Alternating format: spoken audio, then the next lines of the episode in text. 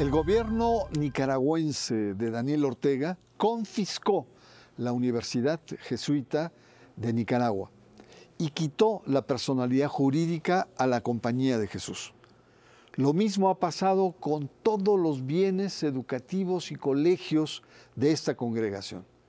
¿Cómo interpretar estos hechos y cuáles son las consecuencias políticas y religiosas? Daniel Ortega desconoce a los jesuitas y confisca su universidad. Ese es nuestro tema aquí, en Sacro y Profano. El presidente Daniel Ortega inviste a la Compañía de Jesús en Nicaragua al quitarle la personalidad jurídica y sus bienes, según decreto publicado en la Gaceta Diario Oficial de ese país. El gobierno de Nicaragua ordenó disolver la orden religiosa este 23 de agosto de 2023. Una semana antes, había confiscado la prestigiosa Universidad Centroamericana UCA de los jesuitas, acusada de terrorismo. Lo mismo ha pasado con todos los centros educativos y colegios de la compañía. La confiscación de facto de los bienes de la UCA es una represalia por el trabajo que ha hecho esta institución en la búsqueda de una sociedad más justa, así como por su compromiso para proteger los derechos humanos y la libertad del pueblo nicaragüense. La comunidad internacional ha condenado los hechos, así como el comportamiento autoritario del presidente Daniel Ortega, quien ha ocupado el cargo por más de 20 años y desde la represión de 2018 tiende a convertirse en un dictador cada vez más represivo e intolerante con toda forma de oposición y crítica. Falta ver la reacción del Papa Francisco, quien es jesuita, quien hace un año calificó al régimen de Daniel Ortega como un tipo de dictadura grosera. Muy buenas noches, bienvenidos a Sacro y Profano. Como usted sabe, es un espacio de análisis sobre el papel de las creencias religiosas en la vida social, en la vida cultural, en la vida política. Esta noche abordamos el atropello, el abuso de poder, la intransigencia extrema del gobierno de Daniel Ortega contra la Compañía de Jesús. Para entender este proceso complejo, agradezco la presencia del jesuita David Fernández, ex rector de la Universidad Iberoamericana. Y desde Cali, Colombia, también agradezco la presencia de Diego Agudelo, académico de la Universidad Javeriana. Empiezo con David. ¿Cuál es tu reacción al enterarte que el gobierno confisca la universidad y desconoce la personalidad jurídica de la Compañía de Jesús?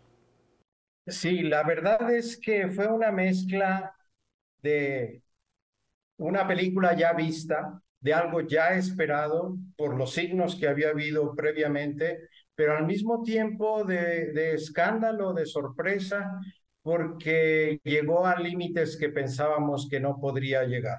Es decir, desde hacía un tiempo había una animadversión de el matrimonio Ortega Murillo en contra de la Compañía de Jesús y en contra de un sector de la iglesia mayoritario en Nicaragua, porque se había aliado, había respaldado la, la, la Compañía de Jesús y esta parte de la iglesia, las protestas que hubo en 2018, que fueron reprimidas a sangre y fuego por eh, Ortega, con más de 350 asesinados en esas movilizaciones. Y en ese momento el rector de la Universidad Centroamericana fungió como mediador entre los alzados o los rebeldes o los estudiantes movilizados y el gobierno.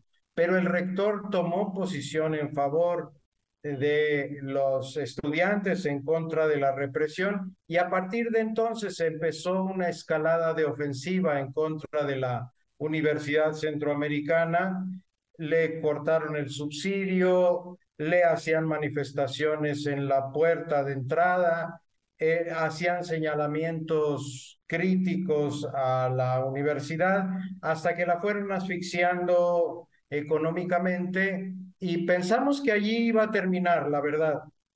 que, que no iban a ir adelante y entonces la última movida de haber eh, requisado la universidad y luego todos los bienes de la Compañía de Jesús y haberle negado la personalidad jurídica, nos pareció algo ya francamente excesivo. Diego, ¿cómo explicar esta medida tan drástica por parte de Daniel Ortega cuando él fue un personaje que decenios atrás consumó el derrocamiento de la dictadura de Somoza, fue un líder revolucionario, tuvo el arrojo de comprometer su vida para transformar a su país. ¿Cómo entender que este personaje, años después, tenga esas actitudes ya no solamente de autoritarismo político, sino de dictadura política? Lo que puedo hacer aquí es tratar de mostrar en términos generales lo que representa el poder en las personas. Cuando el poder permanece, se crea una imagen eh, mesiánica de, los gobernantes y poco a poco se van construyendo personalidades en las cuales eh, surgen eh, cosas como el narcisismo, cosas como las teorías conspirativas y hacen que de alguna manera esas personalidades que quieren poder, eh, quieran tener mucho más poder. Eh, y, ese, eh, y ese ejercicio del poder no es solamente de Daniel Ortega, es casi de todas las dinámicas de los gobernantes. Máxime cuando hoy día, digamos, estamos frente como a tres fenómenos muy, muy interesantes desde el punto de vista político y social, que los ha descrito Moisés eh, Naín que habla de las famosas tres P's en, el, en el, la revancha de los poderosos, que habla del populismo, eh, que habla de la polarización y de la posverdad. Entonces, eh, digamos que hoy día es más difícil gobernar. Eh, hoy es mucho más complicado desarrollar el ejercicio de la política desde un nivel, por ejemplo, donde usted no quiere concertar, donde usted lo que quiere es llevar una idea a, a, un, a un, término, digamos, eh, basado fundamentalmente en lo ideológico. Muchos de nuestros líderes se quedaron en una, eh, entre comillas, eh, creencia, ideología de izquierda, muy de los años 60, 70, donde dentro de su momento histórico fue muy importante, digamos, para desarrollar procesos eh, revolucionarios, procesos de lucha, procesos de construcción de comunidades eh, que fueran de alguna manera que respondieran proféticamente a las necesidades de las comunidades, de los pueblos. Pero hoy ese, ese mismo discurso en los tiempos actuales, con dinámicas actuales, con una complejidad de, la, de nuestros territorios bastante más, eh, digamos, sistémicos, obviamente ese tipo de discursos no son los referentes porque requerimos modelos mucho más de generar diálogos, puentes y demás. Muchas gracias. Daniel Ortega desconoce a los jesuitas y eh, confisca la Universidad Centroamericana, la UCA. Ese es nuestro tema. Vamos a una pausa. Usted está en Sacro y Profano.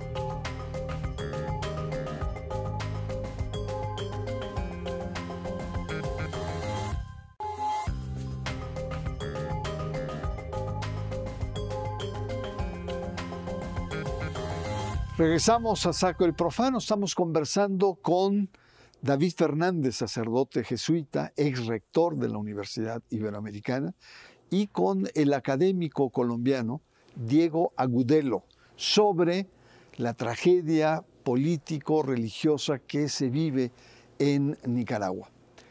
Em, David, eh, me gustaría hacerte una doble pregunta. Por un lado, ¿cómo entender que el gobierno de Daniel Ortega desbarate un proyecto educativo en una de las principales, o si no la principal, estructura educativa como es la Universidad Centroamericana, la UCA. ¿Cómo es posible? Es decir, ¿qué, es lo que está detrás de devastar una universidad con una larga tradición?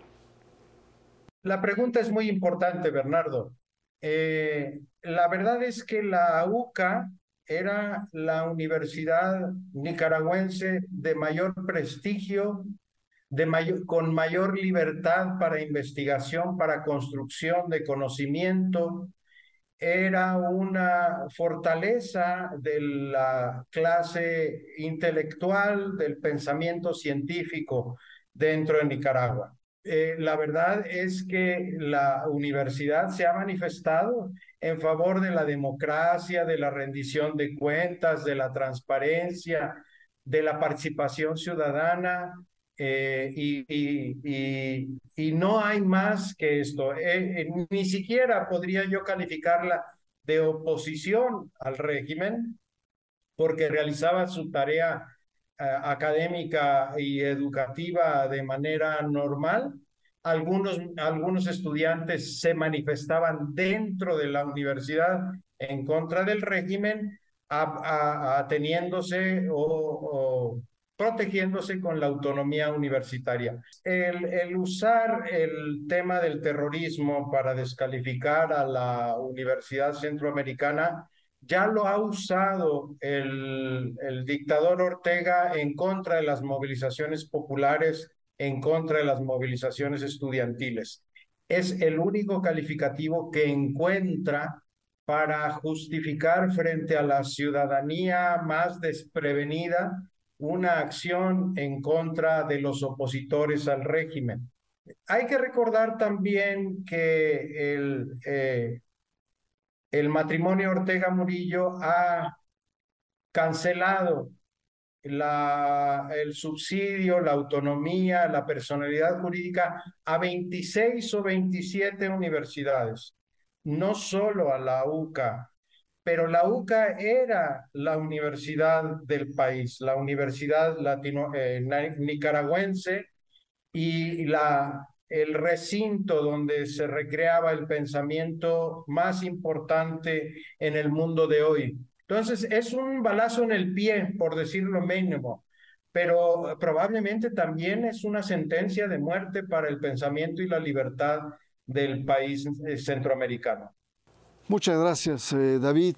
Em, Diego, me gustaría conocer tu opinión sobre el papel histórico de la iglesia en Nicaragua. ¿Cuál es el papel de una iglesia que ha estado a veces abierta a los cambios sociales, pero en otros momentos ha estado cerrado a los mismos? ¿Cuál es tu valoración? La iglesia de Nicaragua y la iglesia de casi toda América Latina ha vivido diferentes procesos muy complejos después de los proyectos liberales de los estados laicales las iglesias eh, empezaron a reconstruir un poco su propio discurso y volviendo nuevamente a lo que se llama las fuentes teológicas, lo fundamental.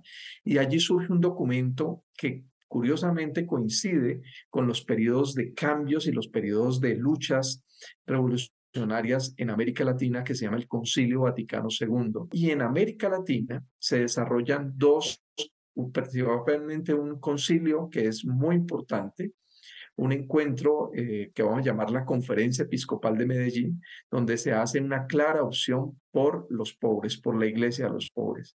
Y la iglesia empieza a transformar de alguna manera su discurso y sus prácticas pastorales y se desarrolla ya una cultura de inserción, una pastoral de inserción, una evangelización inculturada, una evangelización ya no centrada fundamentalmente en los ritos, en los sacramentos, sino centrada en la en lo que llamamos en la formación.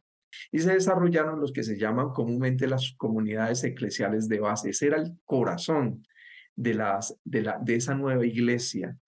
Y allí, ¿qué fue lo que nos pudo o qué fue lo que pasó? Pues obviamente dentro de este sentimiento de luchas y de reconocimiento de las injusticias como bases de un pecado que es estructural, y así se leía por parte de Medellín, obviamente van a surgir figuras dentro de la iglesia que van a tomar una postura distinta a la que oficialmente la iglesia a través del Vaticano, en este caso del Papa Juan Pablo II, eh, digamos, eh, orientaba a la iglesia. Entonces hay como una especie de división, si se puede llamar así, dentro del mismo clero. Entonces se encuentran esos dos modelos y algunos de esas personas, eh, de esos líderes eclesiales, participan y entran a participar del movimiento revolucionario y eh, de alguna manera cuatro de ellos se inscriben dentro del escenario político y ya, por ejemplo, en el año, en, la primera parte de, la, de los años 80, cuando es la visita del Papa, está el famoso hecho que llamó la atención de todos cuando le hace el llamado a Ernesto Cardenal por, por, por estar participando de alguna manera en, en el Ministerio de Educación eh, como parte de un gobierno, de un gobierno revolucionario. David, la siguiente pregunta que quiero hacerte es sobre em, este divorcio, esta distancia crítica y represiva del gobierno de Daniel Ortega con muchos sectores de la sociedad, medios de comunicación, eh, empresarios, sindicatos, eh, juventudes, etcétera, pero también con la iglesia. Justamente hace un año expulsa a religiosas de la caridad y, ellas van y tienen refugio en Costa Rica. Em, hace prisionero a un obispo eh, en, una, importante diócesis de Nicaragua. Y también cierra alrededor de seis o siete estaciones de radio católicas. Prohíbe una procesión equivalente aquí a la, a la procesión de la Virgen de Guadalupe. Es decir, está crispando la relación con la Iglesia Católica y ahora con los jesuitas. ¿Por qué ahora con los jesuitas? Yo lo atribuyo a dos factores. Uno, a que la Compañía de Jesús claramente en Nicaragua y en Centroamérica se ha alineado con las causas de la justicia, de la verdad, de la igualdad, de la democracia. Y entonces ah, nos ha traído animadversión de distintos gobiernos, en su momento en El Salvador, actualmente en El Salvador, en Nicaragua, en eh, Honduras. Eh, en fin, ha sido una marca de la casa, de alguna manera. Entonces, frente a la represión, frente al autoritarismo dictatorial en Nicaragua, no podía pasar de largo la Compañía de Jesús y entonces se ha hecho solidaria de los movimientos democratizadores dentro del país. Ese es un factor. El otro factor es que el Papa finalmente, después de muchos meses de silencio, donde había expectativa respecto de lo que pudiera decir, finalmente se decantó y se manifestó en contra del régimen, calificándolo de una dictadura al viejo estilo, semejante, dijo él, a la dictadura de Rusia, se refería a Stalin, y también a Hitler en un momento. Esas comparaciones supongo yo que le molestaron muchísimo a Daniel Ortega y el Papa es jesuita, pues hay que decirlo. Entonces estos dos factores, el factor internacional y el factor interno, me parece que ha hecho que la animadversión contra la Compañía de Jesús se haya exacerbado. Diego, en esa misma línea que nos has eh, planteado, quisiera preguntarte también sobre eh, la perspectiva histórica del sandinismo. Si tú nos hablaste de un Daniel Ortega que el poder embriaga, no solamente a él, sino cualquier persona que tiene altos niveles de responsabilidad durante muchos años. Pero ¿qué pasa con un movimiento social como fue el sandinismo? ¿Qué ha pasado con el sandinismo en Nicaragua? el, modelo revolucionario de alguna manera no respondió o no responde de manera integral a las necesidades del pueblo. Eh, incluso se puede decir que participa de las mismas dinámicas de corrupción, es decir, hizo exactamente lo mismo eh, pero con la pretensión de un discurso que podría llamarse eh, nuevo aparentemente, con un discurso populista, pero en general no respondió de manera integral ni se integró a las dinámicas del mundo contemporáneo y las necesidades. Entonces las nuevas generaciones soñaron, el, los modelos revolucionarios alcanzaron a dar respuesta inicial, pero Eh, pero esto es de continuar y de hacer procesos desde las bases, no desde los líderes. Y el problema revolucionario más grande, el problema, perdón, del, eh, que determina esta falta de, relación con las comunidades es que se formó desde líderes, se formó no a las comunidades eh, de base para que ellas mismas desarrollen sus propios proyectos, por ejemplo, de cultivo, sus propios eh, proyectos productivos y que se puedan integrar. Y construyeron imágenes de enemigos eh, falsos seguramente con los cuales pudieran mantener el discurso, pero no buscaron realmente soluciones esperanzadoras para las comunidades y de alguna manera eh, a las comunidades requieren ese tipo de respuestas, respuestas desde el gobierno ágiles, respuestas a sus necesidades de las dinámicas de violencia, en fin, y, obviamente eso fue fracasando con el tiempo.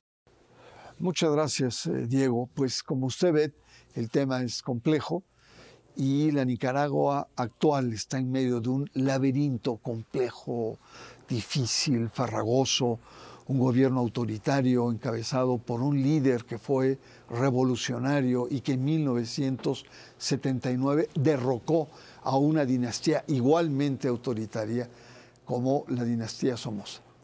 Vamos a una pausa. Le recuerdo que usted está en Sacro y Profano.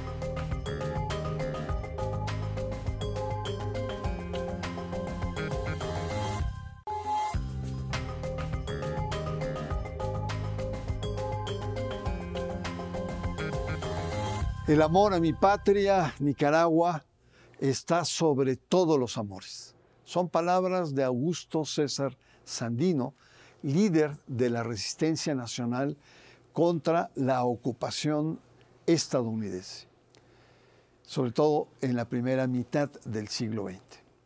Llegamos a nuestro último bloque y me gustaría eh, preguntar a Diego sobre la perspectiva de juzgamiento que se le hará a Daniel Ortega, un personaje de claroscuros, un revolucionario juvenil y un dictador, dictador en su momento de eh, madurez. Mm, yo pienso que no solamente va a juzgar a, a Daniel, a Ortega, sino que va a juzgar al pueblo y a toda Latinoamérica, porque lo que primero que tiene que comprender uno es que un líder está allí,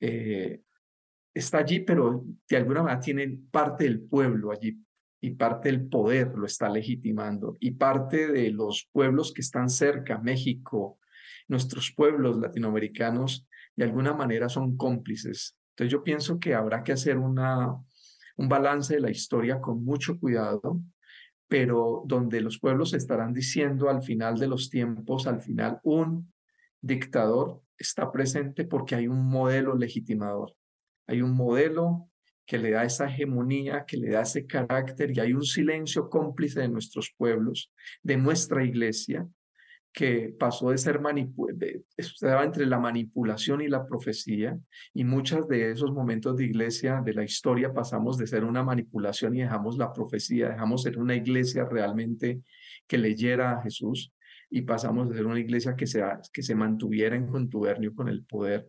Yo creo que nos van a, de alguna manera juzgar a todos, al silencio de los universitarios de toda América Latina que ven pasar lo que pasa en la boca y, y no hay una movilización. Eh, el silencio cómplice del sector de las fuerzas militares, de la iglesia. Por eso considero que nos juzgarán a todos. Muchas gracias, Diego. Muchas gracias por estar en Sacro y Profano. Aprecio en verdad tu presencia.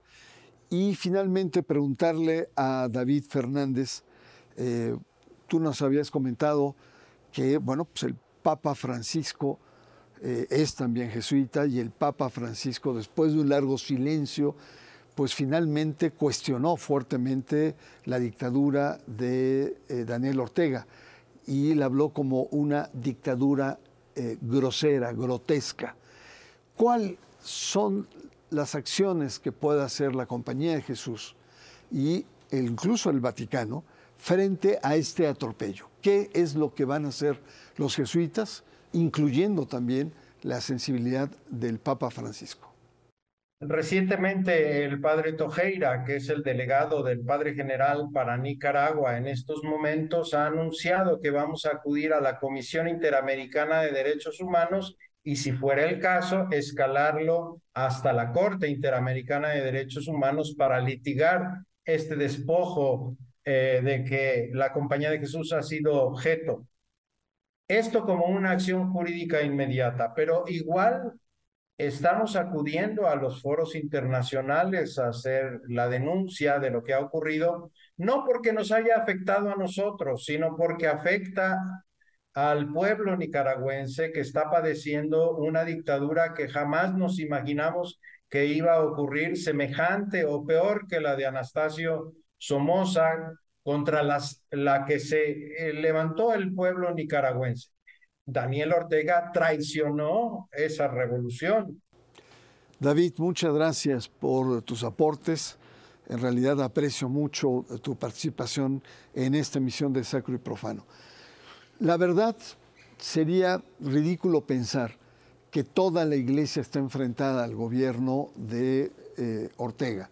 Hay sectores que le apoyan y hay sectores que con su silencio se hacen cómplices. O sea, hay que, esas son las cosas que habría que tener en cuenta. Sería también una simplificación situar las tensiones entre el episcopado y el gobierno nicaragüense como un conflicto entre dos instituciones. El encono hacia sectores de la iglesia debe entenderse, debe explicarse por la crisis de gobernabilidad y la pérdida de legitimidad que ha venido arrastrando el gobierno de eh, Ortega. Las tensiones con la iglesia son parte de la lucha por el poder. Daniel Ortega recurre a medidas eh, autoritarias, no solo frente a la iglesia, frente a diversos sectores de la sociedad. Ortega se ha topado con la iglesia. Y vaya, que va a haber tensiones ahí. Soy Bernardo Barranco y le espero la próxima semana aquí en Sacro y profano.